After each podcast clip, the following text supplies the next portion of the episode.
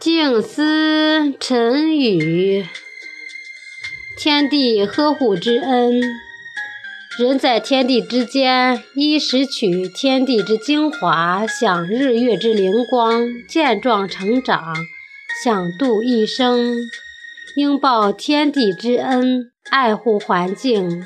天为顶，地为席，是情怀，更是责任。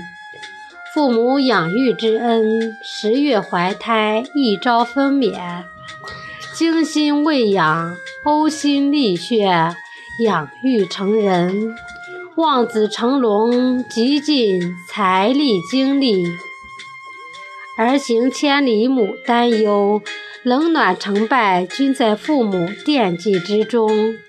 父母大恩，终身当报，切莫做不孝子孙。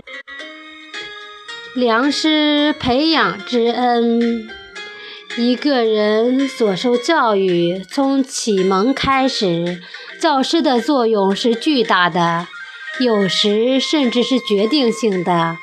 无论学文习武，还是土工农商、影戏科研，如遇良师导引，终身受益或决定方向前程。恩师之恩，当衔环相报。